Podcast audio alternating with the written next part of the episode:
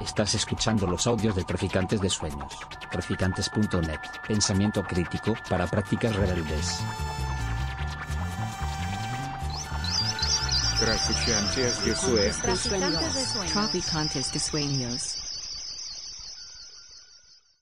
Bueno, pues buenas tardes a todos y a todas por, a- por haber venido. Muchas gracias a la librería y a, y a todos los que habéis venido en esta tarde a esta presentación. Eh, voy a haceros una, una breve presentación sobre Rafael Buiga Jiménez. Rafael será en este mes de abril doctor de Historia Contemporánea en la Universidad Complutense de Madrid centro en el que ha desarrollado toda su trayectoria académica impartiendo clases en los grados de Historia, Historia del Arte y Musicología. Durante estos últimos años se ha centrado en el encaje social de la población gitana en las sociedades urbanas, especialmente durante periodos de represión como la dictadura franquista. Este trabajo ha sido internacionalmente reconocido y por ello ha realizado estancias de investigación en Londres, Buenos Aires y Ciudad de México. Actualmente es coordinador del proyecto Doc Roma, la imagen de los gitanos en el documental, para la Universidad Autónoma de Madrid y también destaca entre los movimientos sociales gitanos. Eh, es miembro académico en el Departamento de Historia y Conmemoración del European Roma Institute for Arts and Culture. Además de este, y además de este libro, Rafael ha publicado numerosos artículos que versan sobre diferentes temas como la conflictividad política de los gitanos, su relación con las ciudades modernas y otros como el análisis de la famosa serie Peaky Blinders desde una perspectiva romaní. Así que bueno, dicho esto, buenas tardes. Buenas tardes. Muchas gracias a todos por venir. Eh, la primera pregunta que te quiero hacer es, ¿qué te llevó a escribir este libro? ¿Y por qué en concreto hablar del anarquismo gitano? Bueno, pues muchas gracias, como, decía, por, por venir y muchas gracias a, a la librería Traficantes de Sueños por a, realizar la actividad. Eh, la verdad que es un gusto estar aquí porque muchas veces he estado de, de ese otro lado de, la mesa, eh, sobre todo en mis años de estudiante de historia. Y bueno, es un placer venir aquí, ahora estar aquí, eh, no por esta relación de poder que parece que hay aquí como en, la- como las clases en- de, la Complutense, ¿no? Pero, pero bueno, eh, es un placer pues poder compartir y, que sobre todo tengáis algo de interés en este pequeñito libro y como digo siempre, si el interés luego no, no, no es tal, pues venís y me lo, tiráis, me lo tiráis a la cabeza, ¿no? Yo vivo ahí en Granada, detrás del Sacromonte, así que podéis venir ahí y, pedirme cuentas. Luego lo que pase es otra cosa porque hago artes marciales, aparte de escribir libros, ¿no? Así que... eh, Respondiendo a la pregunta que, hace, que hace Edu, eh, lo cierto es que eh, la motivación del libro viene de dos lados. ¿no? La primera, que se trata de un encargo editorial, es- hay que decirlo, que la editorial Calumnia pues, tiene un interés manifiesto en, la población gitana, en todo lo que tenga que ver con el, con el pueblo roma, y, bueno, viene dedicando algunas entregas de, sus pequeños libritos, que como habéis visto, es un, pequeño librito muy pequeño, eh, pues que hagan accesible al gran público algunos temas que tengan relación con la política y más concretamente con el anarquismo, que es un poco el sentido eh, que persigue esta, editorial. ¿no? Pero al igual que anarquismo, podríamos hablar de otras muchas cosas. Eh, la relación de los gitanos con otras muchas perspectivas políticas o, culturas políticas, ¿no? En términos un poco más estrictos. Eh, y ese es el segundo, eh, el segundo punto del interés, más allá del encargo editorial, eh, en el que, como además siempre digo, me tendrían que haber aplicado de verdad la ley de vagos y maleantes, porque yo tardé un par de años en, en entregarles el pequeño librito, pero bueno, esto es que hay algunos aquí por la sala que también os habéis entregado, como también el propio Edu, a, los encargos editoriales, sabéis lo difícil que, que- que es a veces con tantas cosas. Eh, pero bueno, volviendo a ese tema, el interés es eh, casi mm, consustancial a, a mi propia experiencia situada sobre el terreno. ¿no? Eh, yo desde muy temprano empiezo con eh, la relación política, con militancia política en diferentes sectores, no relacionados con el anarquismo en este caso, pero bueno, siempre en comunión eh, con, con mis amigos libertarios, eh, con debates intensos en, la- en las asambleas de la universidad. ¿no? Esto es lo que me lleva de alguna forma a querer interesarme en mis primeras andanzas eh, historiográficas, a conocer un poquito más eh, del encaje social de los gitanos en, las culturas políticas, ¿no? Eh, y bueno, al principio lo que quiero, como un poco todo historiador, eh, cuando se plantea las cuestiones de conflictividad política respecto al pueblo roma, es aventurarse a investigar la guerra civil, ¿no? Porque al final es un, es un, momento de efervescencia política, de, diálogo en algunos casos y de muy poco diálogo en otros. Y, esto es lo que lleva a que, a que, bueno, queramos conocer también dónde estaban los gitanos en la guerra civil, ¿no? Algunos de los primeros historiadores en este sentido, eh, mm, defendían la máxima de que los gitanos no eh, tenían vinculación política alguna, ¿no? Eh, esta frase muy repetida para, pues para los que no conocéis o no habéis leído sobre literatura romani, de que, bueno, la guerra civil se trataba de una cosa de payos, ¿no? Que los gitanos no se veían inmiscuidos en estos asuntos. Pero lejos de, esta afirmación, lo cierto es que los gitanos tenían mucha implicación política. Por tanto, podemos examinarla en la guerra civil, en cualquier conflicto civil o político de cualquier calado, pero también en la vida cotidiana. ¿no? Entonces, eh, creo que un punto importante eh, era empezar por algo polémico, ¿no? porque al final pues la cuestión de la representación, de los estereotipos, de los prejuicios, siempre es muy polémico, pero nunca se desentraña esa polémica. Y más allá de los clichés, de los estereotipos eh, más manidos y que bueno eh, se difunden en lo cotidiano, digamos que en los debates de alta alcurnia académica eh, siempre ha residido un estereotipo, que es que, bueno, el gitano no tiene que ver con la política, pero en el momento que tiene que inmiscuirse con cuestiones políticas va a ser declaradamente anarquista. ¿Por qué? Porque al final el gitano es un bárbaro, es un incivilizado, es un antisocial, y esto comulga con el propio estereotipo que se tiene sobre pues, eh, las culturas políticas y en este caso sobre eh, el anarquismo. ¿no? El gitano es perfecto para el anarquismo y el, al final para los anarquistas es bueno tener a un elemento subversivo como el gitano, ¿no? Pero esto al final pues forma parte de una imagen eh, con muchos matices que de alguna forma es el interés principal del libro, ¿no? Mostrar esos matices, meterse en ellos, desentrañarlos y bueno, desenmascarar una, una imagen de esa relación entre gitanos y anarquismo que nos lleve a pensar en cuestiones también mucho más simples, que es qué y quién es el gitano, más allá de las representaciones comunes, ¿no? Muy bien. Em, pues hablando del tema de, de los gitanos en la historia, yo ahora quería preguntarte quiénes han sido los gitanos en los que tú te has visto reflejado para ir formando tu, tu vida. ¿Quiénes son tus referentes? Yo creo que los referentes para, sobre todo a la hora de la escritura, ¿no? Eh, y que sean eh, gitanos, romaníes, eh, se encuentran sobre todo ahora mismo en, la academia, ¿no? Si tuviese que decir a día de hoy, pues hablaría, estábamos hablando antes de Iván Periáñez Bolaño, él es doctor eh, romaní en antropología, estuvimos compartiendo la semana pasada en Sevilla también la presentación de este libro, eh, bueno, si no conocéis su libro, Cosmosonoridades del Cante Gitano, Epistemologías del Sentir, es un libro muy bueno donde por primera vez creo en el ámbito español un gitano reflexiona sobre cuestiones muy profundas en cuanto a la teoría descolonial, eh, la crítica colonial, eh, etcétera, ¿no? Y, le da esa perspectiva a Romanía, además desde un elemento de debate muy, muy, muy polémico también, como es el, el flamenco, ¿no? Eh, por supuesto, pues sería Iván Periáñez, pero eh, en ese sentido en la academia, ¿no? Eh, pero bueno, más referentes gitanos es que podría citar muchos que vienen de la música underground, ¿no? y sobre todo del rap que yo escuchaba en, hace varios años y que a lo mejor no vienen al caso, ¿no? Pero mucho Chávez. no, bueno, además ahí tenemos a, a Julián que hace un maravilloso programa ahí en el estudio del mismísimo Moncho, ¿no? Eh, bueno, eh, también en lo académico creo que eh, hay otras muchas personas, ¿no? También Sara Carmona, para mí es un referente dentro de la academia. Ella es historiadora del arte, es profesora en, Francia y también, pues a mí me ha, el que pueda leer mi trabajo va a encontrar esas referencias y, y que, bueno, yo he desentrañado algunas cosas gracias a sus primeros aportes. Pero creo que por ponerle el toque romántico al asunto, ¿no? Eh, los grandes referentes gitanos son los que encuentro en las propias fuentes también, ¿no? Esas historias silenciadas, esa historia desde abajo que pues he ido reconstruyendo, que en este libro se percibe de alguna forma, ¿no? Eh, porque a mí pues me gusta ir a, lo que está todavía más abajo de lo que está abajo. Eh, y bueno, encontrar a esos gitanos en las fuentes que eh, por primera vez hablan a través de un sumario, a través de un acta, a través de una carta, creo que esos son buenos referentes, porque eh, nos hablan de situaciones donde ellos, sin poder escribir ni manifestarse desde su propia entidad, pues bueno, nos, nos dejan una lección muy valiosa que ahora los historiadores tenemos la tarea y el deber de reconstruir. ¿no? Entonces esos son unos buenos referentes. No cabe duda que hay un montón de, personajes que han quedado en el olvido, pero que han sido de mucha importancia para hoy construir quién somos los gitanos a día de hoy. Entonces, bueno, mi, mi, siguiente pregunta es, ¿cuáles son los siguientes proyectos que tienen, los próximos proyectos, tanto en lo académico como en la literatura?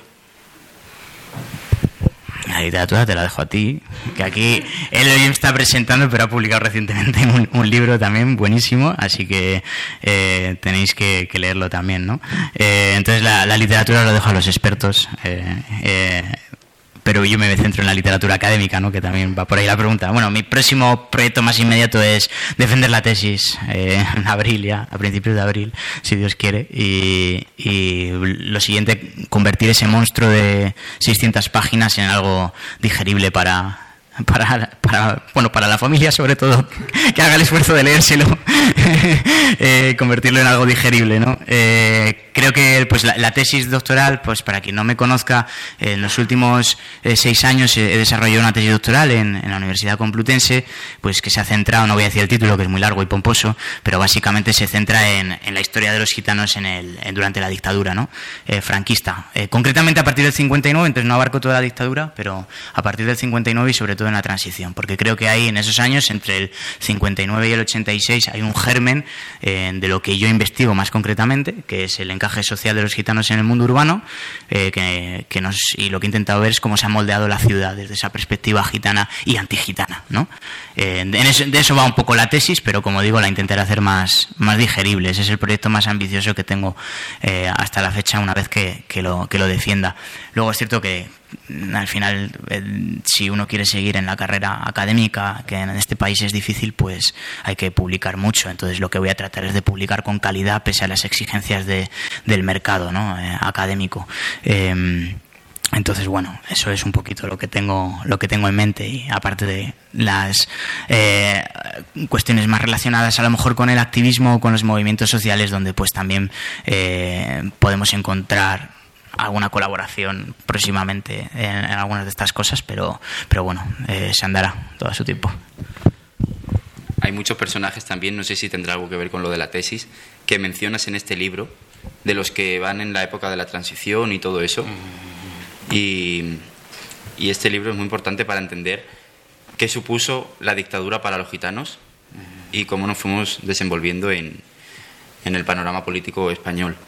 Y bueno, yo para ya dar paso a mi hermana, que ella es mi hermana, por cierto, te voy a hacer la última pregunta y, tiene ya algo que ver con, el libro. Tú en este libro mencionas la palabra gueto.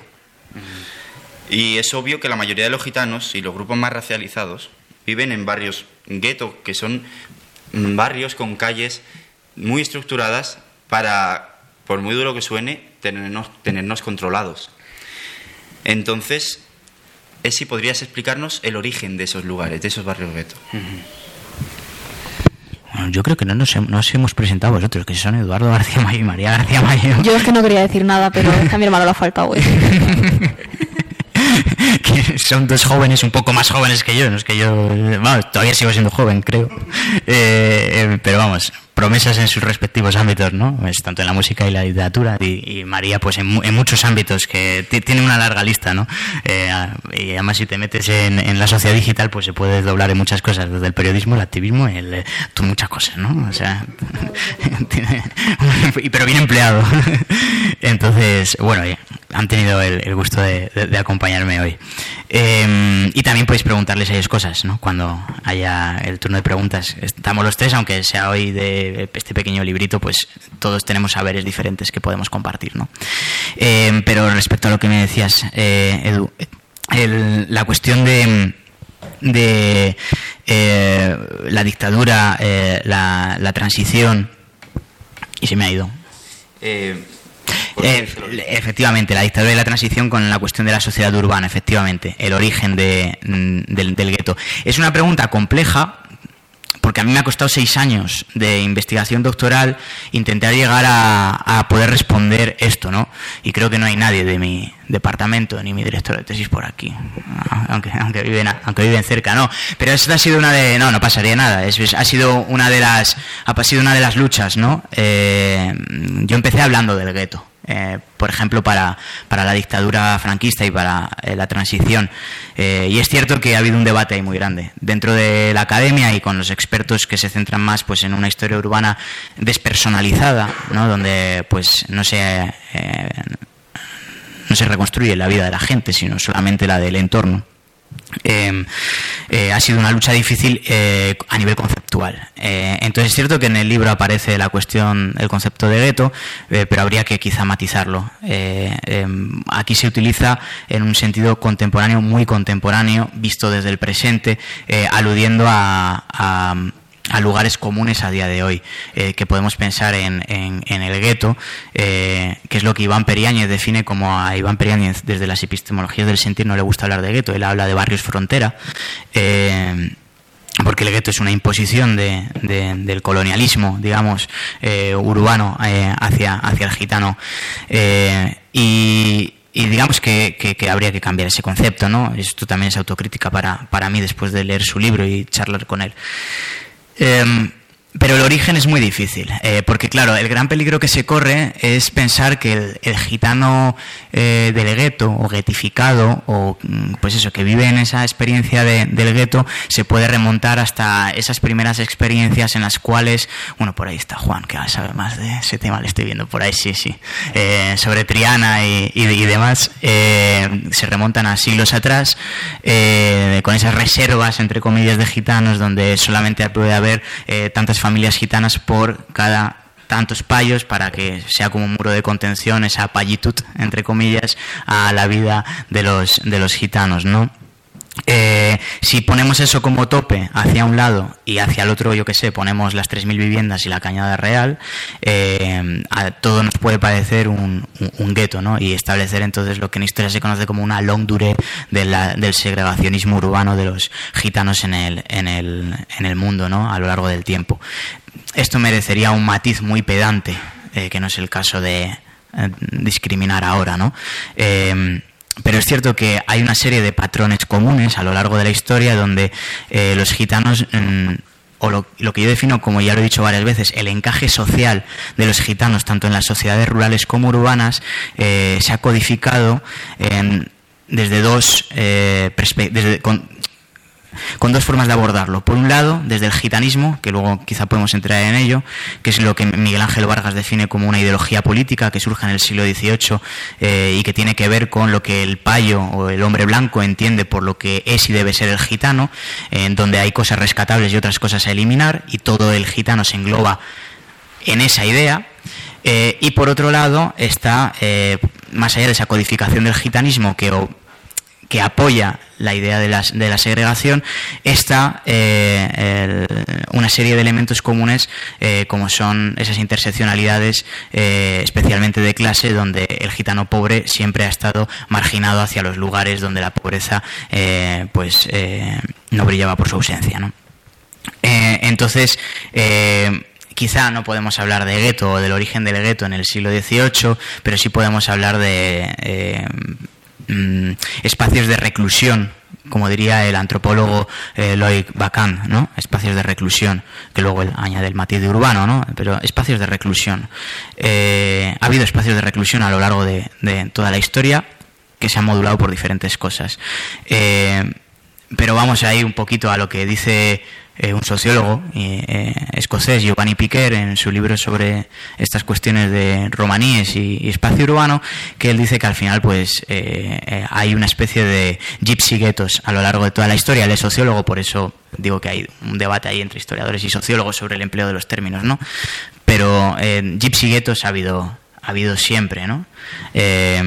y su origen está precisamente en el momento en el cual, una vez eh, el gitano asentado sobre el espacio, rural o urbano, eh, llama la atención precisamente por la convivencia. El, el, primer problema era el nomadismo, ¿no? entre muchas comillas esto de nomadismo, porque es un término también que está mal empleado. El gitano nunca ha sido nómada, el gitano ha sido itinerante, no ha sido nómada. Esto forma parte del Gran Tour y de las imposiciones románticas de los, de los artistas, pero no ha sido nómada desde el punto de vista eh, antropológico, etnográfico, eh, como queramos denominarlo, ¿no? Ha sido itinerante. Normalmente no salía de un radio de 50 kilómetros en sus, en sus expediciones comerciales.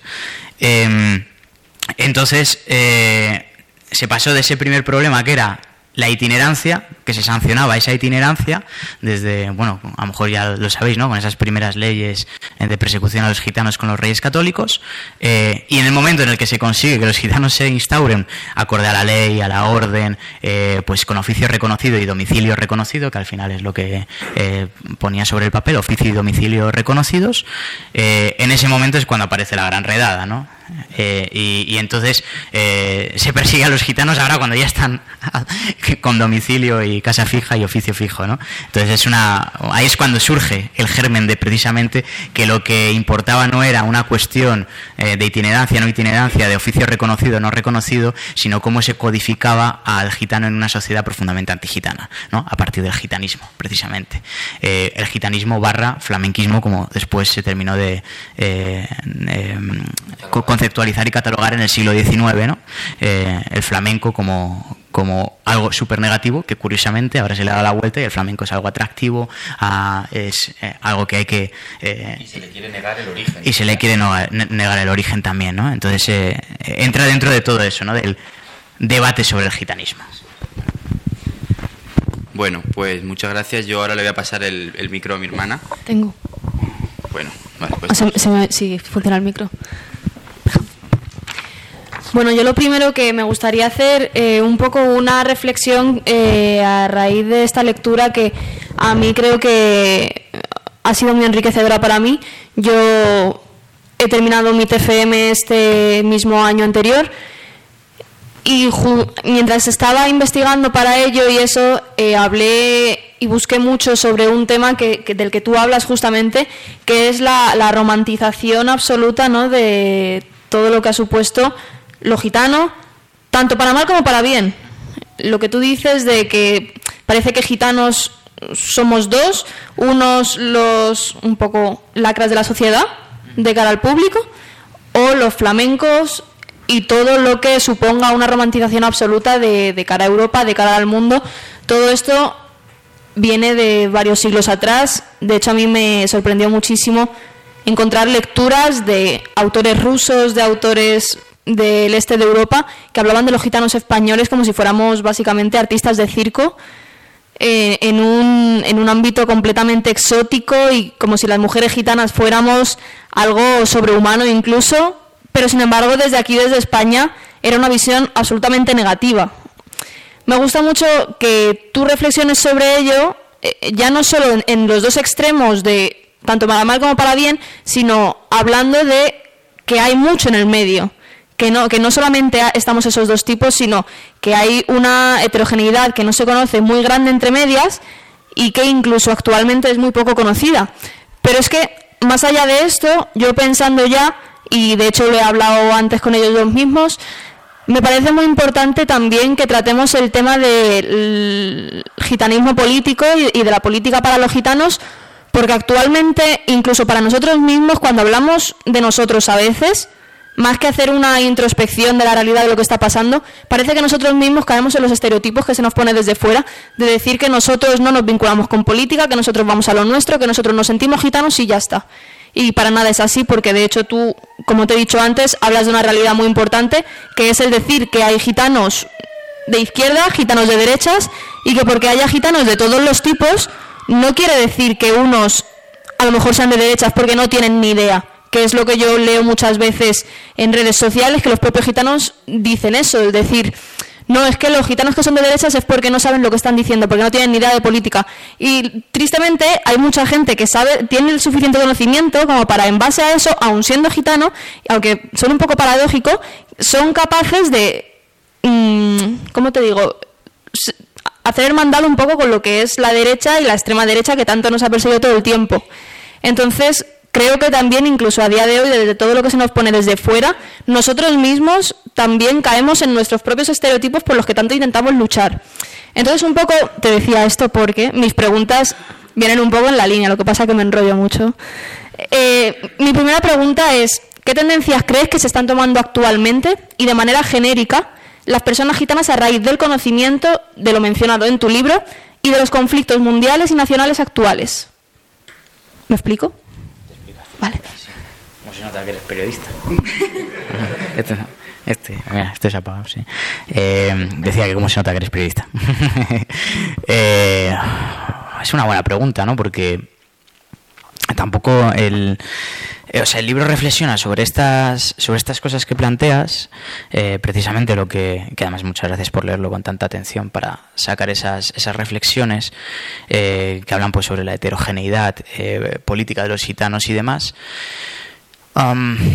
pero creo que eh, fruto de esa investigación, ¿no? tanto del libro como de pues, eh, otras, eh, otros artículos y, e investigaciones previas y posteriores a, esta contribución, me llevan a pensar que la tendencia es multimodal ¿no? y, hay muchas, muchos matices también en, en esto. ¿no?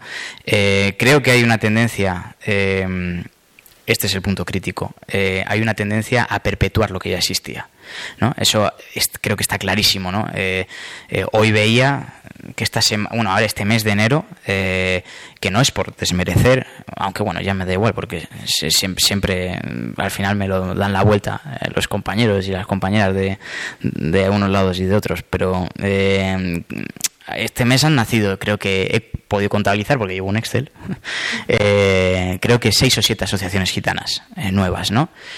Eh, y esto es, es complejo, ¿no? Porque esto es algo que ya se criticaba en, en los años 60 y 70, haciendo autocrítica del propio asociacionismo, ya se criticaba entonces. Y sin embargo, a día de hoy se enroca la cuestión en, la movida del asociacionismo, eh, que además eh, eh, no suelen traer cosas nuevas. Normalmente siempre son asociaciones, ya creo que hay una tendencia a crear asociaciones siempre de los gitanos jóvenes, las gitanas jóvenes, cada vez con nuevas intersecciones, lógicamente, fruto de los tiempos en los que vivimos, pues hay asociaciones necesarias y hay un espontanismo también necesario a la creación de estas asociaciones, ¿no?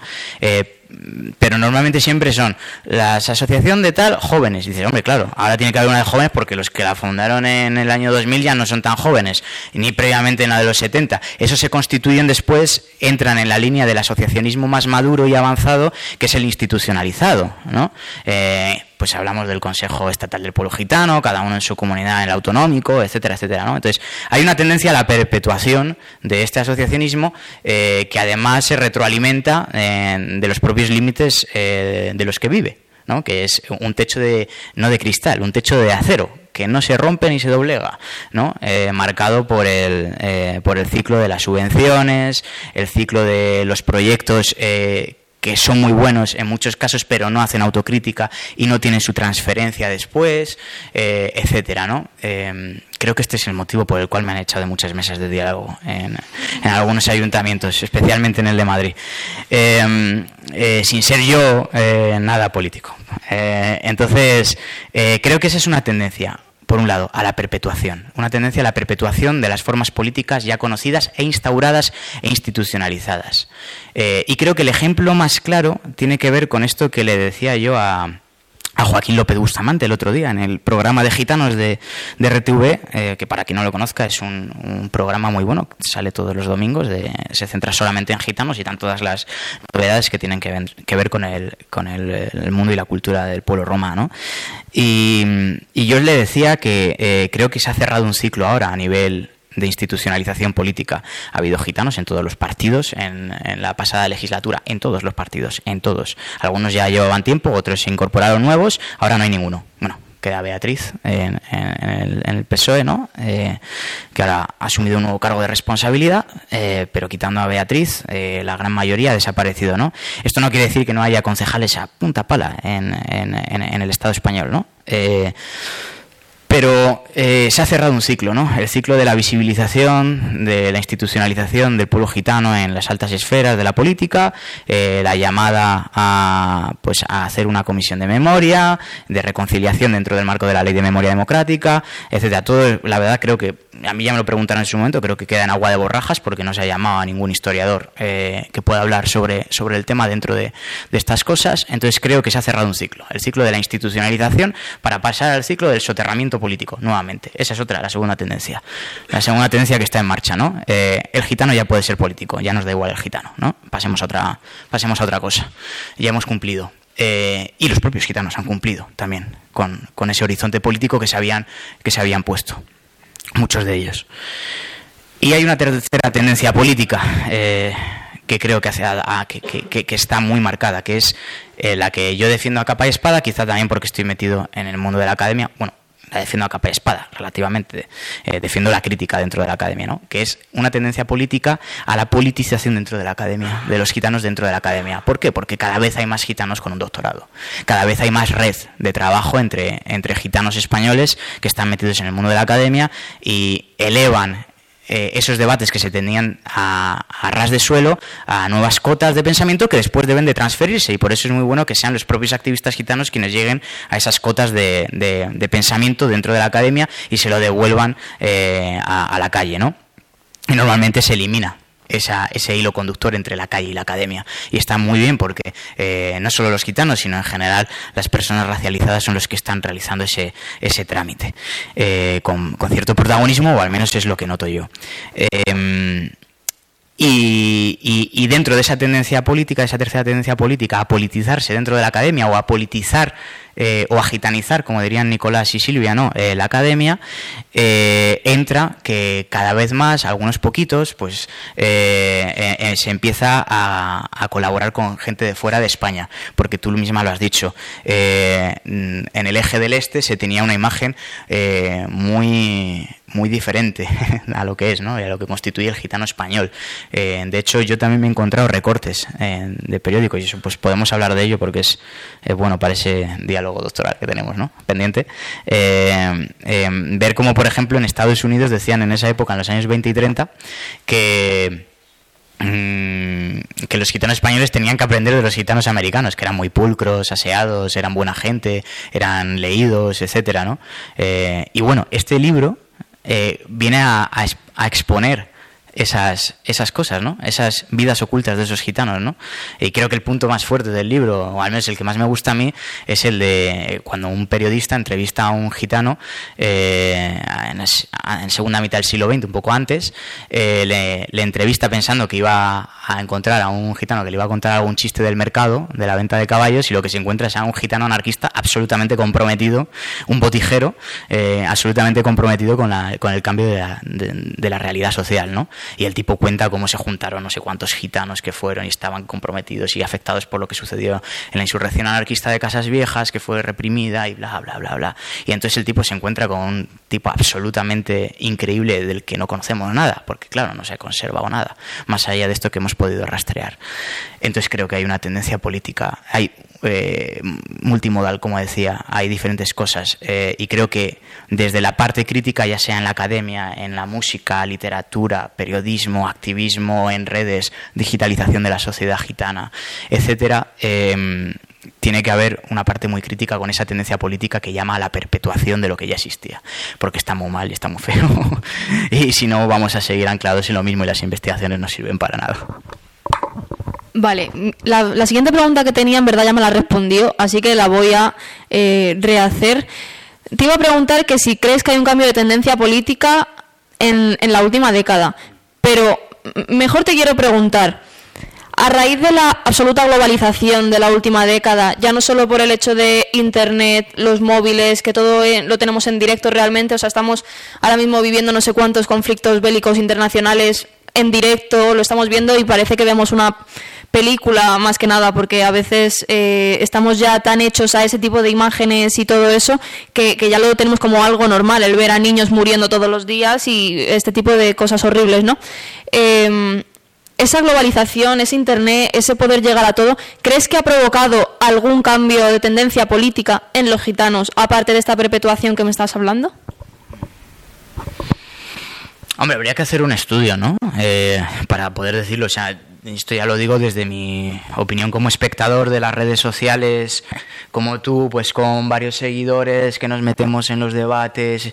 Eh, bueno, yo además soy un, consumo mucho TikTok, la verdad. Entonces, consumo mucho TikTok y claro, el TikTok ya sabéis que te, que te pone lo que tú buscas. Entonces a mí me salen muchas cuestiones, aparte de cuestiones pues como pues eso, las artes marciales y muchos perros, eh, pues me, me, aparece mucho lo, que, lo que mi, mi mujer le llama eh, el TikTok gitano, ¿no?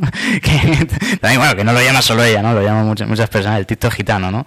Eh, y además sobre esto pronto hay una cosa en, Sevilla también, que se va a debatir sobre estas cosas de la digitalización de la sociedad gitana, ¿no? Y, bueno, creo que ha habido un cambio de tendencia política, eh, mm, pero no sé si, definirlo tanto como político, ¿no? Bueno, porque claro, es, esto es un juego de conceptos, ¿no? Creo que que esta globalización a la que tú te refieres, María, y sobre todo a nivel de redes sociales, ha influido un poco a expresar eh, la identidad de muy diferentes maneras. Creo que ha contribuido a que eh, gitanos de muy diferentes características, como hemos hablado siempre, con muy diferentes matices, eh, expresen su gitanidad, ¿no? Esto que la academia, y los folclóricos siempre han querido definir como gitanidad, la expresen, ¿no? Y la expresen desde muy diferentes posiciones, ¿no? no yendo a los lugares comunes, con perdón, ¿no? Al, pues, flamenco, eh, etcétera, ¿no? Que son eh, lugares comunes que hay que descomunizar, si podemos utilizar esta palabra, ¿no? para eh, reconstruir y, en ellos nuevas formas de, enunciación, que es lo como lo denominaría Iván Periáñez, ¿no? esas nuevas formas de enunciación. Entonces creo que esta globalización ha servido para que los gitanos enuncien su forma de ser gitanos desde muy diferentes lugares y por tanto ha contribuido a generar al menos un poquito de polémica. Eh, ¿Por qué? Porque claro, es cuando aparece un gitano académico, un gitano que ha escrito un libro, un gitano que tal, eh, y tal, y te dicen, bueno, pero tú no eres gitano, ¿no? Ya, dejaste de ser gitano, eh, da igual, porque tú no hablas como gitano, ¿no? Que es hablar como gitano, ¿no? etcétera. Claro, tú ya sabes lo que quiero decir, sí, ya sé que te refieres a, la cañada real y a callejeros viajeros, claro. Y todos los payos hablan como payos, ¿no? También es claro, es la simplificación que solamente actúa hacia un lado, pero no actúa hacia el otro. ¿no? Esta es una forma muy fácil de referirnos a eso que yo definía antes, ¿no? de cómo, eh, a partir de lo que dice Miguel Ángel, del gitanismo como una ideología política eh, creada y desarrollada a partir del siglo XVIII. Eh, entonces creo que ha influido sobre todo en, eso, en esa difusión de, nuevas formas y, lugares de, de, enunciación, ¿no? Para bien y para mal también, ¿no? Porque también ha, contribuido esa globalización y sobre todo digitalización a que haya más ataques también, ¿no? A que haya, a, que haya más ataques también eh, a nivel de, redes sociales, etcétera. Eh, y creo que esa globalización, ya por último, también ha contribuido a que muchos gitanos eh, pongan en comunión la, la romanipen, ¿no? Que es la forma, no sería gitanidad o gitanismo, sino que en, el romanés sería esa, la romanipen, que es el sentido y el, y el ser de pertenencia al pueblo gitano como, como un pueblo diverso. Em, ha contribuido esa globalización y digitalización a que la Romanipen ayude al gitano de diferentes sitios a encontrar eh, semejanzas y diferencias con gitanos de otros lados del mundo, ¿no? Y que nos ayuden a pensar en esto que yo llevo varios años diciendo, que es que lo de pueblo gitano a mí me resulta problemático, porque creo que no existe un solo pueblo gitano, una sola etnia gitana, que además, como dice Iván, etnia también es un eufemismo de raza al final de eh, al final del día, ¿no? Em, eh, ha ayudado a que se ponga en comunión, ¿no? Eh, esas ideas que a mí me impactaron tanto cuando saliendo de España y yendo a investigar Argentina, yo llegué a una pequeña provincia eh, interior de Argentina a hacer mi trabajo de campo y cuando yo les hablaba de la bandera, del Yelem Yelem, del tal y del cual, me dijeron, ¿a mí qué cojones me estás contando? Me dijeron, si nosotros, mm, dice, ¿y quién ha puesto la bandera esa? ¿Y quién ha puesto el Yelem Yelem? Claro, ellos no tienen sensibilidad con el tema del holocausto nazi en este caso, porque claro, ellos llevan ahí desde el siglo XVIII, desde el siglo XIX. Como me decían a mí, nosotros somos de boca y bebemos mate. Nosotros no tenemos nada. Y de hecho dicen, y además nosotros somos más gitanos porque nosotros conservamos el calor. Entonces, eh, la globalización también ha ayudado a eso, ¿no? a conocer esas diferencias. Mi penúltima pregunta es eh, bueno, que eso me encanta, por cierto, lo que acabas de decir, porque es que además ahí me salen muchos TikToks de, gitanos de por ahí en Argentina y todo eso, y es que realmente hasta cierto punto es verdad que ellos conservan mucho más todo porque de hecho una chica a mí eh, me escribió a mi perfil diciéndome que súper sorprendida diciendo pero tú no puedes ser gitana una chica de Argentina yo decía ¿por qué? y me dijo porque vistes de pantalón porque claro porque allí todavía siguen teniendo como los trajes eh, casi cíngaros para nosotros y visten así como para todo porque que una chica vista de pantalones como incluso un poco falta de respeto allí por lo que me, me contó entonces yo e, es eso te abres a un, a un mundo de realidades que yo no tenía ni idea que podía darse. O sea, desde aquí creo que hay mucho desconocimiento eh, de lo que tú dices, que es verdad que no somos solo un, un pueblo gitano. O sea, como tal, sí, mm, a lo mejor por sangre genética o lo que sea, podemos ser uno mm, en su raíz histórica primera, pero es verdad que actualmente habría que ver qué hay de gitanos en África, qué hay de gitanos, y, son realmente situaciones muy desconocidas. Eh, y bueno, ¿dónde crees que radica la raíz, la primera que puedas conocer, de la visión homogénea que tenemos actualmente? Es decir, ¿por qué crees que las realidades diversas gitanas aún no son tan conocidas? Yo creo que eso tiene que ver con, el, con lo que decía antes, ¿no? que es el, el gitanismo, eh, que lo que hizo es construir una imagen homogénea y, y que todos los gitanos forman parte ¿no? de, del mismo tronco. ¿no? Eh, el librito, para quien no lo haya leído eh, y para mm, quien lo quiera leer, pues se inicia, o sea, no es un libro, es verdad que antes lo hablábamos y María es cierto que tiene razón en que, en que es un libro que tienes que tener cierto conocimiento, ¿no? Esto ya me lo ha trasladado algunas personas para al menos entenderte en algunas de las cuestiones que se plantea. Eh, pero el libro, de todas formas, empieza con un pequeñito apartado en el cual reflexiona sobre estas teorías de algunos autores, ¿no? Eh, eh, David Maya, Jean-Pierre Leroy, que, que, ellos hablan de la, de la, teoría de las múltiples caras, ¿no? Y, y, ya empiezan a problematizar un poco esto. Es decir, el libro, el librito te sitúa un poquito en el debate de, de esto que venimos hablando ¿no? desde hace un rato, de diferentes eh, identidades, diferentes pueblos, diferentes etnias, ¿no? entre, entre comillas. Entonces, hay algunas herramientas que yo he tratado de transmitir al lector para que empiece a comprender esto más allá de los estereotipos asentados y de las imágenes fijadas en, en la memoria colectiva sobre el pueblo romá. ¿no? Eh, ahora bien, eh, el origen yo creo que está ahí, en el siglo XVIII Eh, donde se empieza a, juntar todo. ¿Por qué? Porque es un momento de efervescencia de los viajes románticos, donde se constituyen en España como capitales orientales de Europa, Granada, Sevilla, Cádiz. Eh, y entonces eh, ahí eh, los folcloristas, especialmente ingleses y franceses, pues bueno, constituyen obras eh, y escriben obras que difunden a, de una forma muy amplia, eh, donde te definen qué es y quién es el gitano, ¿no? Entonces empieza a calar fuera de España. Y hacia adentro de España eh, hay muchas obras también desconocidas que vienen a definir eh, quién es el gitano, ¿no? Eh, ya un poquitito más adelante, ¿no? Siglos XIX y primer tercio del siglo XX, eh, pues gente como Bernaldo de Quirós, Rafael Salillas, etcétera, son folcloristas, eh, criminólogos, eh, muy marcados por un discurso muy incipiente en España donde se ha negado que existiese de eugenesia y eutanasia, eh, donde la obsesión por clasificar a la sociedad española llevaba a verse de bruces con, con los gitanos y entonces a definirlos como eh, ya había hecho en su momento eh, Cervantes, ¿no? En la gitanilla, eh, tendentes naturalmente a la, a la, criminalidad, etcétera, etcétera, pero ya con justificaciones pseudocientíficas, ¿no? Que forman parte de un conglomerado de racialización, etcétera, ¿no? Entonces creo que un poco el origen está ahí. Y lo importante no es tanto el origen de si es Cervantes en el caso español que lo pone sobre la mesa, eh, sino en el momento en el que eh, empieza a difundirse. Yo creo que ese es el momento importante, el origen de la difusión. Porque claro, puedes decir, vale, escribían, pero si te paras a pensar desde un punto de vista histórico, no toda la sociedad española leía hasta bien avanzado el primer tercio del siglo XX.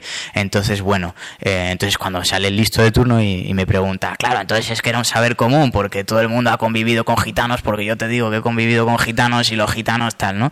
Es, es lo típico, es la pregunta que, bueno, más, más que una pregunta tengo una reflexión y entonces te, dicen esto, ¿no?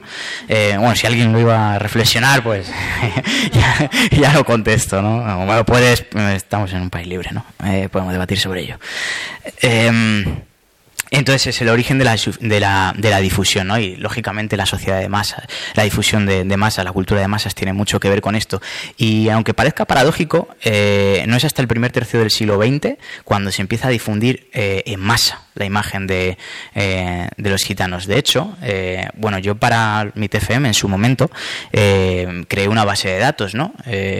además mis padres lo saben bien porque pasaba bastantes horas en, en el salón ahí mm, pegándome con las hemerotecas y con la Biblioteca Nacional, etcétera. Y hice una base de datos de, de más de 70.000 referencias de prensa donde se mencionaba a gitanos, ¿no? Y, claro, ahí ves un salto muy bueno, porque es que en el siglo XIX, al contrario de lo que se puede pensar, no se hablaba de gitanos. Bueno, en la prensa, en el primer tercio del siglo XX, en los primeros años, no se hablaba tanto de los gitanos, pero ahí a partir de un año, que ¡pum! empieza a hablarse de gitanos un montón.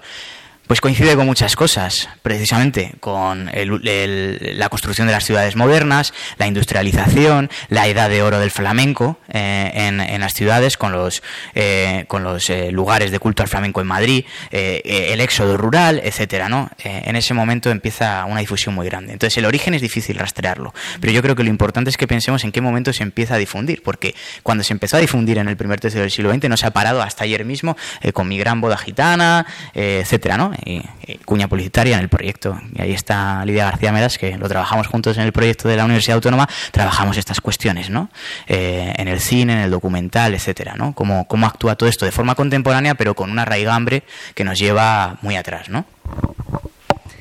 Bueno, y por última pregunta, eh, bueno, para poner un poco en contexto sobre esta pregunta, en, en este libro eh, Rafael hace una reflexión sobre la primera ola que podríamos llamar del activismo gitano actual, cuando en los años 60, 70, pues los primeros activistas como tal, como por ejemplo Juan de Ramírez Heredia, em, incluso caen también ellos mismos en esa idea de homogeneizar lo que es todo lo gitano como que como tú bien explicas, realmente en ese momento era necesario como para hacer un poco la, que la unión hace la fuerza, ¿no? Era necesario en ese momento y bueno, hay que entender el contexto histórico, político y de todo, pero es cierto que 50 años después la vida ha cambiado mucho en todos los sentidos. Entonces, ¿qué vertiente crees, porque me estás hablando de perpetuación hasta ahora, qué vertiente crees, a nivel personal a lo mejor, que debería empezar a tomar el activismo gitano actual en comparación con esa primera ola? Es difícil, ¿eh? Una, respuesta de, responsabilidad. Bueno, yo creo que respecto a eso, tú lo has mencionado otra vez, ¿no? el tema de la perpetuación. Yo creo que hay que dejar un poco atrás esa perpetuación, ser más críticos. Eh, claro, esto hay foros, y tenéis que entenderlo también, los que habéis venido hoy. Eh, es es difícil eh, echar piedras sobre el propio tejado gitano, ¿no? Porque eh, hay muchas cosas que hay que criticar, que hay que hacer autocrítica, pero claro, si lo dices delante de la sociedad hostil hacia cierto grupo, comunidad eh, o persona, entonces se aprovechan, ¿no? Pero es cierto que, bueno, creo que hoy es un buen foro también para decirlo y hay que hacer una, una autocrítica, como ya de alguna forma he intentado mm, señalar antes. Entonces creo que, que lo que tendría que haber es un aprendizaje y un balance. Porque yo creo que esto vale para, para todos, solamente, no solamente para los gitanos, sino que creo que estamos en un periodo histórico en el cual, eh, si queremos pensar eh, formas de actuación política, eh, formas de, no solo de actuación política, sino en el día a día, desde repensar nuestra sensibilidad para con nuestra gente cercana, creo que hay que hacer un balance, ¿no? Y, y, en eso la, pues la historiografía tiene mucho, mucho que decirnos. y creo que Mm, al menos desde el punto de vista, eh, o sea, desde lo que nos toca, creo que esa vieja ola de eh, activismo, eh, asociacionismo, militancia política con gitana en mayúscula, tiene que dialogar más.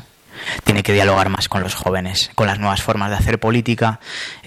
bueno, pienso en Julián, en Vivi, en, porque son los que veo yo, ¿no? Pero em, que haya, o sea, que el Consejo Estatal del Pueblo Gitano no se reduzca eh, solamente a gitanos viejos, que por supuesto tiene unas eh, cuestiones antropológicas a las que hay que prestar atención, eh, pero creo que tiene que haber un diálogo mucho más amplio entre arriba y abajo, entre viejos y jóvenes, en ese sentido, ¿no?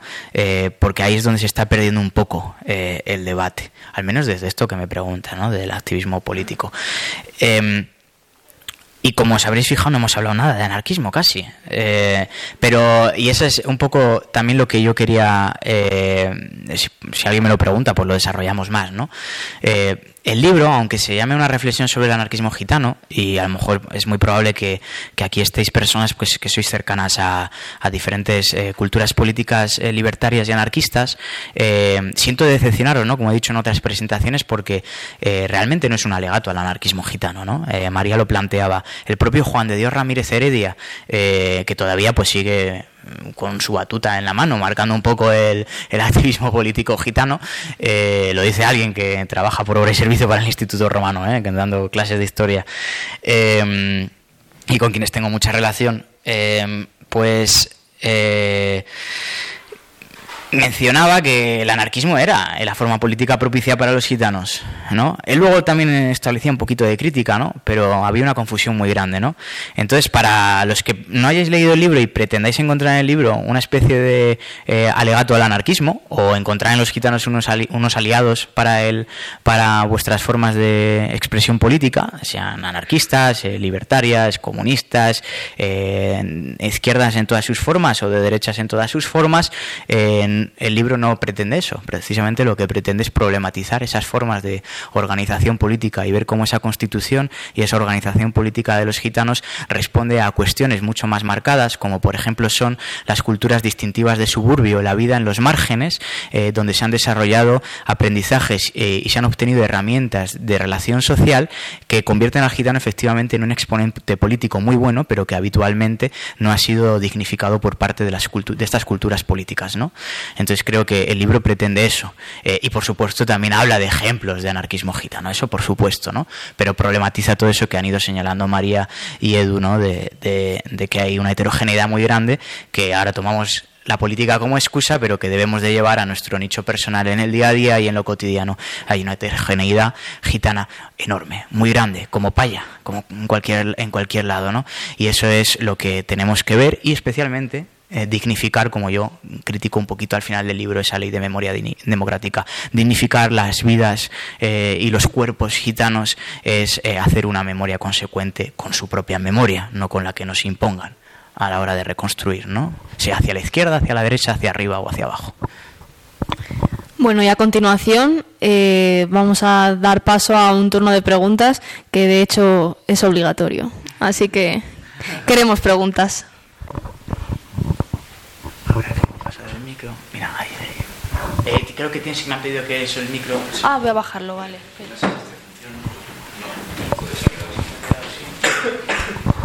¿Qué hago? Ah, no. Eh, vamos a ver, Rafael. Yo quería poner en duda, o sea, ahora al final de la exposición has dicho que se habla muy poco en el libro sobre el anarquismo. Entonces, el título del libro realmente eh, da un poco lugar a, error. yo venía con esa idea. Yo pensé que se iba a hablar del anarquismo gitano. Pero veo que estáis hablando de formaciones políticas y esas formaciones ya las conocemos. Las que están en la democracia, las de Heredia, las del PSOE y tal. A mí eso particularmente me trae al pairo. A mí lo que me interesa, ya que has hecho un, comentario al final, hay algunas experiencias anarquistas gitanas. Eh, te rogaría que, que algún caso, porque eh, he venido y he conocido el libro esta mañana y no lo he leído. Lo leeré. Gracias. Nada, gracias a ti. Pero ¿tu nombre cuál, es? Luis. Luis, eh, sí, bueno, yo he sido, he sido muy muy radical, ¿no? lógicamente, el, eh, aparte de que el, título eh, también era un poco exigencia editorial, Ahí también lo jugaron ellos bien sus cartas de marketing. Eh, ahí de ahí me quito yo la responsabilidad un poco. Eh, pero sí, el libro también habla, por supuesto. Tiene su, es muy pequeñito, pero tiene una parte extensa hablando del anarquismo gitano, por supuesto. ¿no? Eh, y dentro de ese anarquismo gitano, pues hablamos, por ejemplo, de, de la figura de Marianet como uno de los máximos exponentes gitanos ¿no? del anarquismo. Marianet, para quien no lo conozca, era Mariano Rodríguez Vázquez y él fue secretario general de la CNT durante la Guerra Civil. Es decir, un gitano fue secretario general de la CNT. Eh, se reconstruye nada, se hace una reseña de su historia porque hay un libro mucho más amplio de Manuel Martínez sobre, sobre la figura de, Marianet. Se habla de Helios también, Helios Gómez, eh, eh, también un, militante anarquista. Hablamos de esta experiencia que decía del botijero. Cuando hablo de anarquismo gitano en el libro, también expongo esas eh, confluencias y, formas de alejarse entre el gitano y el anarquismo. Eh, ¿no? Es decir, sí, también hay anarquismo gitano. Eh, ahora bien, Luis, lo, que una de las formas también ha sido utilizar un poco el, apartado de publicación para para eh, establecer un diálogo crítico también con, esto. Es decir, esto también de hecho es como un pequeño aperitivo, ¿no? Para algo que tiene que estudiarse. Porque, el, hombre, que yo haya sido tan radical diciendo, ¿no? Esto último que he dicho, que me alegra que me señales, eh, porque bueno, hoy hemos dedicado, estamos en, la confianza de, además de, estar varias personas que trabajamos sobre estos temas y nos hemos ido a preguntas más amplias que, nos resultaban interesantes. Eh, en otros foros, como por ejemplo en Granada, ahí, eh, y de hecho te, puedes ver el podcast que fue en la librería Bacacay, ahí sí se habló de muchísimo anarquismo gitano, preguntas de gente de muy diferentes espectros del, anarquismo, ¿no? con muchos asistentes de, y militantes. Eh, empezó la insurrección. ha, esto, ¿no?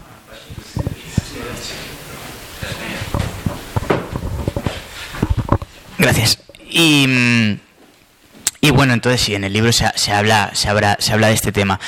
A mí me gustaría haber profundizado más en otras cosas, como digo, es un, un, texto de 70 páginas, eh, muy, muy pequeñito, pero, pero hay otras muchas experiencias, ¿no? Eh, tanto positivas como negativas. Una que, que suelo contar y creo que merecerá eh, un artículo que tengo pendiente habla, por ejemplo, del rechazo a los gitanos en las colectivizaciones anarquistas en Barcelona y en Valencia eh, a, principios del siglo, ¿no? En donde pues tengo fuentes que reconstruyen, por ejemplo, como los anarquistas en ese momento, o esas personas anarquistas, eh, o autodenominadas como anarquistas, em, no querían a los gitanos en las colectivizaciones por el propio cliché de que robaban, no trabajaban, etcétera, ¿no? Y esto generó eh, una conflictividad porque esos gitanos se sentían identificados con el anarquismo, ¿no? También nos podemos preguntar en un apartado más amplio sobre la politización de, los gitanos hacia el anarquismo. ¿Por qué hacia el anarquismo y no hacia otras formas? Bien, pues hay que decir porque en muchos lugares los presos políticos eran anarquistas, porque eran los que ponían eh, eh, el cuerpo y llevaban la insurrección hasta las últimas consecuencias y acababan presos. Y en esos módulos de, eh, en prisión, por ejemplo, Marianet se, se politizó de esa forma. Él entró por un hurto menor y acabó politizándose llegando a ser secretario general de la CNT, ¿no? En cierto momento, eh, porque encontró en el anarquismo una forma de politización eh, para entender su propia ontología y su posición y su papel en el mundo. Entonces eso también se menciona. Lógicamente no da para mucho porque es muy pequeñito y trabajamos diferentes cosas. Desde luego no es tan radical como lo que he dicho antes. Era para curarme en salud porque eh, con, los compañeros anarquistas que, que a lo mejor pretenden, eh, ya me lo han dicho, pensaba que iba a encontrar un solo libro sobre el anarquismo gitano, ¿no? Eh, creo que de hecho debemos de trabajar en ello. Tiene, es un filón de trabajo historiográfico ahí. Eh, para poder seguir sacando cosas, como digo, más allá de Marianet. A mí lo que me interesa es rescatar la historia de gente como el botijero que se expone ahí. para eso necesitamos sumarios judiciales, necesitamos muchas fuentes que no están clasificadas, ¿no? y hacer mucho trabajo también de memoria oral. Eh, tristemente con personas que ya han fallecido, lógicamente, pero eh, también que los propios eh, archivos anarquistas que puedan existir, pues no sé, pienso en a lo mejor en, los Ateneos Libertarios que conserven documentación, en la Fundación Anselmo Lorenzo, etcétera, em, empezar a rascar de ahí, aunque sea a partir de nombres que ya conozcamos que sean gitanos y que estuviesen en sus listas de militantes. Es un trabajo pendiente que lógicamente no se hace aquí, pero está en el horizonte del trabajo historiográfico que yo estoy intentando diseñar y llevar a cabo. Bueno, pero y espero que si lo lees, al menos, aunque no sea tan anarquista gitano, eh, eh, algo nos suscite y podamos hablar sobre ello en un futuro próximo cuando demos más charlas de esto y compartamos todos los compañeros sobre ello. Más preguntas.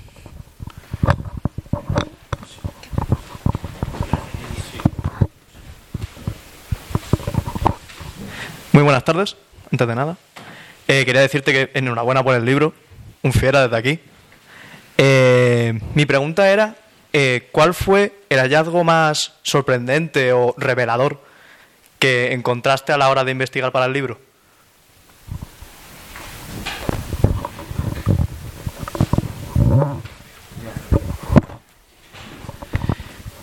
Hombre, a mí el que más me sorprende, ya lo habréis notado, que es el tema del botijero. A mí lo que me ha lo que me dio pena en, su momento es no poder reconstruir más de esta historia, ¿no? Porque pues esto al final estaba en prensa histórica, en la hemeroteca, intenté rastrear, eh, pero claro, solamente aparecía el mote del tipo, esto era imposible. Creo que el nombre y el mote ahora no, no lo recuerdo, pero claro, sin apellido y sin y además eh, era un tipo que trabajaba en, en, las ferias de, ganado, con lo cual pues venía a Madrid ocasionalmente, pero el tipo era gaditano, entonces es una historia difícil de, de, de rastrear.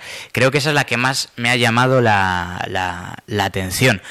Pero el, te diré, el hallazgo más sorprendente por crítico, y, ahí estoy de acuerdo en que a mí también me la trae al pairo bastante, quien me conoce lo sabe, las instituciones superiores, eh, fue eh, que Juan de Dios Ramírez Heredia debatiese sobre esto en el momento en el que consiguió la, el puesto de, diputado, en el 78, ¿no? con UCD y luego él pasó al, al PSOE. ¿no? Eh, me resultó muy interesante que ya en ese momento el anarquismo que podía parecer algo fuera del debate eh, en ese momento se utilizase como un recurso eh, romántico para integrar a los gitanos dentro del discurso político eh, de la democracia, porque es como un poco raro ¿no? en ese momento. Entonces eso me, parece un hallazgo interesante, no sorprendente, pero sí interesante para reflexionar sobre esto, porque sobre eso también, por cierto, Luis, pues de alguna forma aparece aquí y es interesante para, para debatir también desde las propias ontologías libertarias y anarquistas, ¿no? que es que frente a la defensa que hace Juan de Dios Ramírez Heredia de que el gitano tiene que ser anarquista, entrando él con acta de diputado, por cierto, eh, es interesante eh, porque al final eh, una de las grandes contradicciones es que si pensamos el anarquismo para las formas de organización social familiar de los gitanos, eh, no hay ningún tipo de semejanza ni de confluencia. Eh, de hecho, la, organización social primaria del pueblo romá, por lo general, y al menos del, grupo, del subgrupo caló en España, es tremendamente gerontocrática. esto es algo con lo que el, anarquismo no estaría para nada de acuerdo, que un gerontócrata guíe lo que tiene que hacer la familia el barrio o la comunidad, ¿no? Eh, se establecen unas relaciones de poder muy consensuadas, admitidas, eh, basadas en elementos antropológicos como el respeto, eh, que, bueno, no quiere decir que sean malas, sino que no tienen que ver con el anarquismo. Entonces, eso es un, hallazgo interesante, por lo menos para debatirlo, ¿no? Y para, para pensar también ¿Cómo se enfrentaría a ello en los años 30 un tipo como Mariano Rodríguez Vázquez? ¿no? ¿Cómo eh, mm, buscaría él la confluencia entre su marcada pertenencia étnica eh, y su nueva pertenencia política? Eh, hay algunos ejemplos más en este, en este librito eh, que podéis ver de forma más extendida en un paper que presenté hace algunos años, bueno, un capítulo de libro sobre la conflictividad política de los gitanos en el siglo XIX y en el primer tercio del XX, donde no solo hablo del caso, por ejemplo, de una gitana anarquista muy cerca de aquí, eh, sino que también hablo, por ejemplo, de un gitano que era legionario de Albiñana, que era un subgrupo paramilitar de extrema derecha eh, en, los años, en los años 30, ¿no? que mató a un ateneo, a un ateneísta republicano en, en, Sol, un gitano legionario de Albiñana, ¿no? le pegó tres tiros a bocajarro en la Plaza del Sol y él era gitano, pero era legionario también de Albiñana, ¿no? Era un tipo de extrema derecha. entonces, esos son hallazgos interesantes, por pequeños que se vayan detallando aquí, pero que nos abren a esto. Muchísimas gracias por la pregunta, es muy interesante, al menos para el historiador, pensar sobre las fuentes. Julián ahí. Eh, muchas gracias por la charla que habéis tenido no solo a ti, sino a María y a Edu. Muy interesante. Yo tengo dos preguntas. Una es cómo zafarse de un mataleón.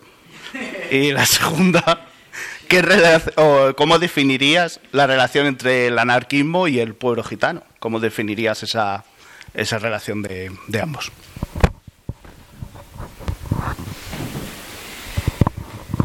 Podríamos estar ahí. A la primera respondo, pero ya, pero es que sin, sin, representación gráfica. Un día me, me, invitas ahí con Vivi al estudio de Moncho y, y, se lo hago al Vivi. y, tú lo ves.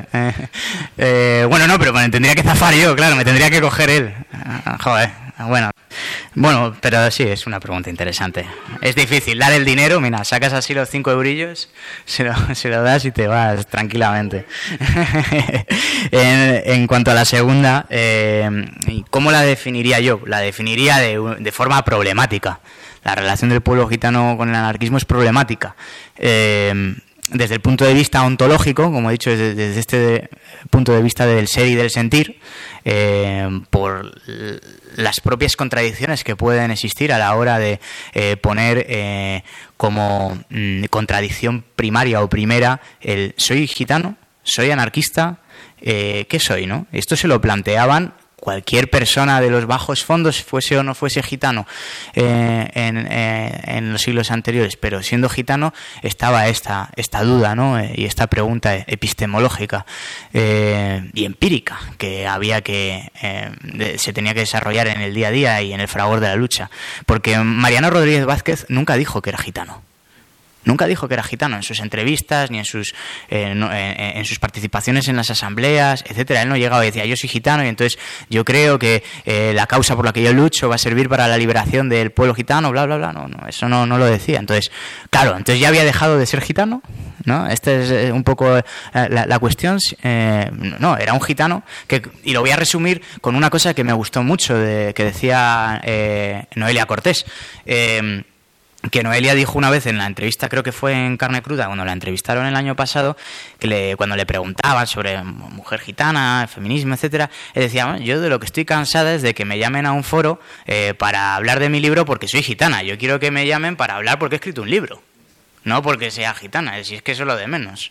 Eh, entonces eso, eso, esto pasa un poco con, esto, ¿no? que es una relación problemática por, por esto. Luego es problemática eh, también porque bueno, mm, eh, hay que ver, yo no lo sé porque no, no, se ha estudiado todavía, en qué medida la participación política de los gitanos y pienso en la guerra civil, ¿no? por ser el, lugar común de la historia donde más fuentes existen, eh, hay que ver más allá del caso que contaba de las colectivizaciones, cuántos gitanos efectuaron su acta de militante, eh, pusieron su cuerpo luchando por eh, tal o cual eh, forma de organización política.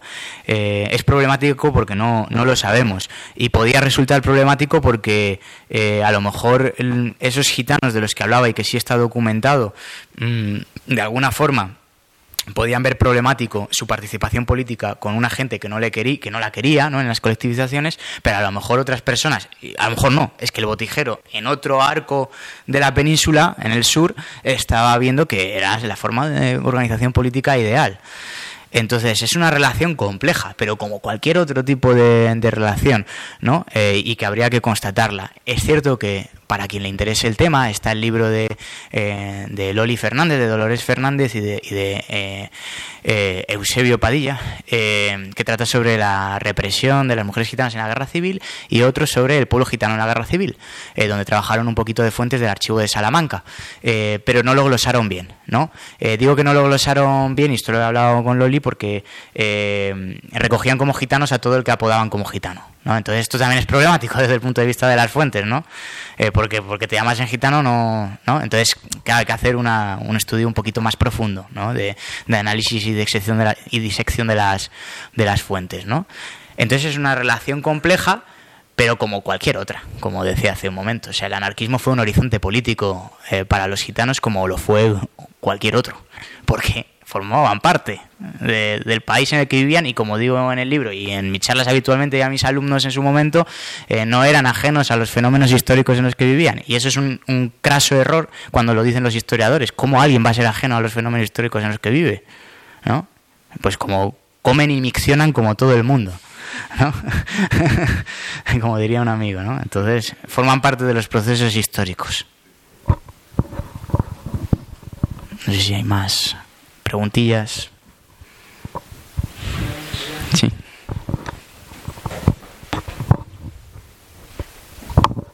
Bueno, muchas gracias por la presentación a los tres, ha sido maravillosa. Y quería hacer una pregunta. Yo estoy investigando para mi trabajo de fin de grado sobre la escena musical de la España de, la de las dos primeras décadas del siglo XIX. Entonces, eh, me estoy encontrando, incluso en el siglo XVIII, en la tonadilla escénica y en, en todo el mundo del cuplé, de la copla, aparece la figura de la gitana. O sea, y se construye una gitaneidad súper específica, romantizada, como decía antes María. Y, y me gustaría saber, no, ya no, no sé si es una opinión o, o lo, que, lo que tú te has encontrado, de qué manera esa gitaneidad construida desde la copla y el cuplé ha afectado al pueblo gitano y a este estereotipo homogeneización del pueblo gitano. Eso lo llevo yo.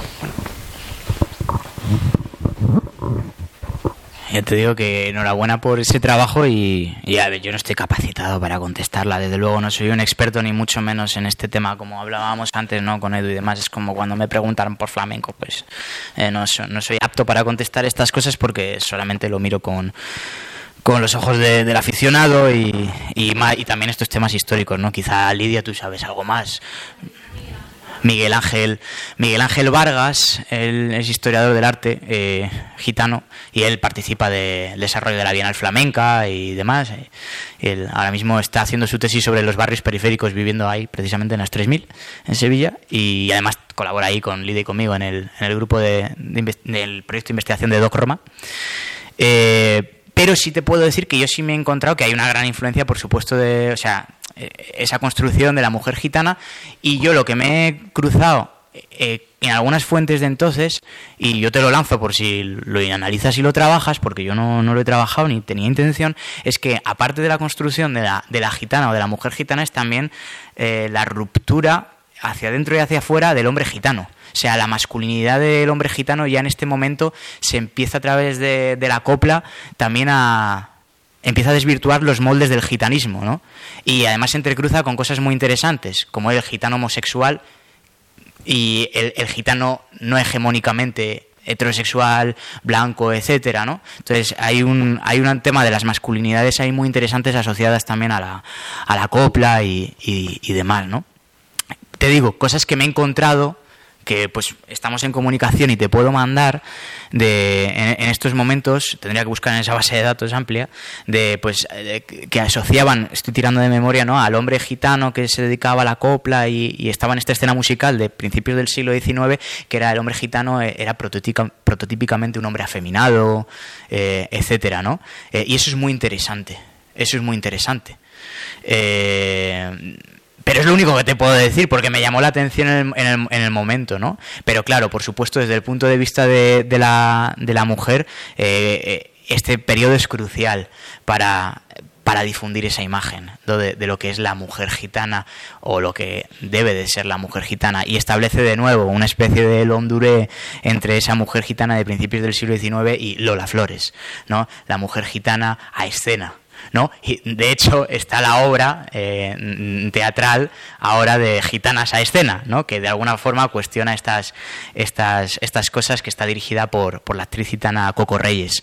Y todas las actrices pues son gitanas y son, no eran actrices originalmente y ahora son unas pedazos de actrices y desarrollan ahí en, en el amor de Dios del polígono de la Manjayera en Granada su, su, su profesión y pues lo están llevando, ojalá pudiesen venir a Madrid. Y, y es una forma, es muy interesante esa obra porque te permite pensar sobre esto también. Pero bueno, como te digo, no estoy capacitado.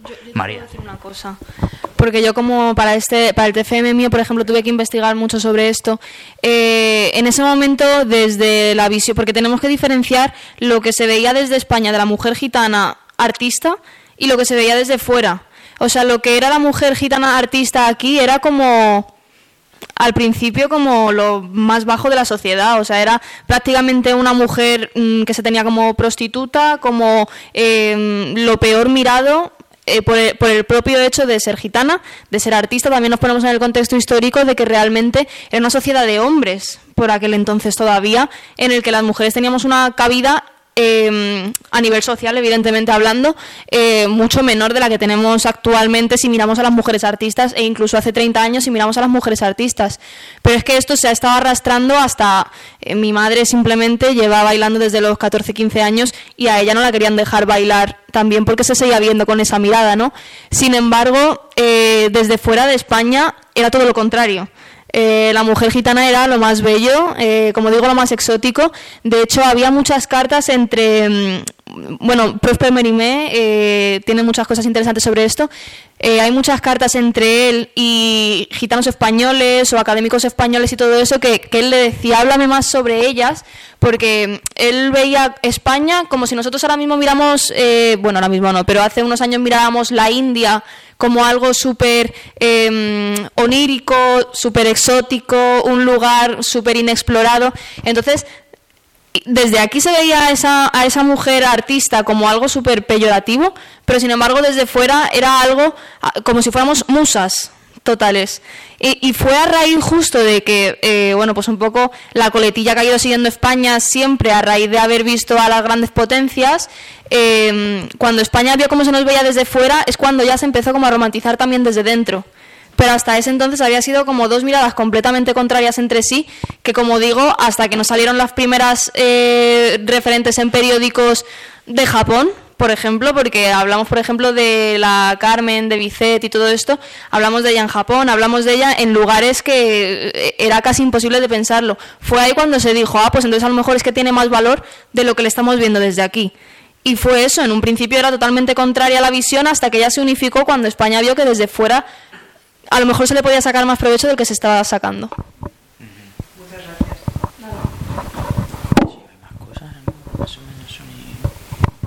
Está bien. Si no hay más preguntas, me las podéis hacer por correo, y a ellos también, y por las redes que estamos ahí. Pues no sé, que muchas gracias por, por venir, por, por atender y que bueno, nos encontramos por ahí hablando y debatiendo. Y que si alguien quiere firmar el libro y, eso, pues yo se lo firmo encantado. Así que nada, muchas gracias por, por venir y por asistir y atender y todo.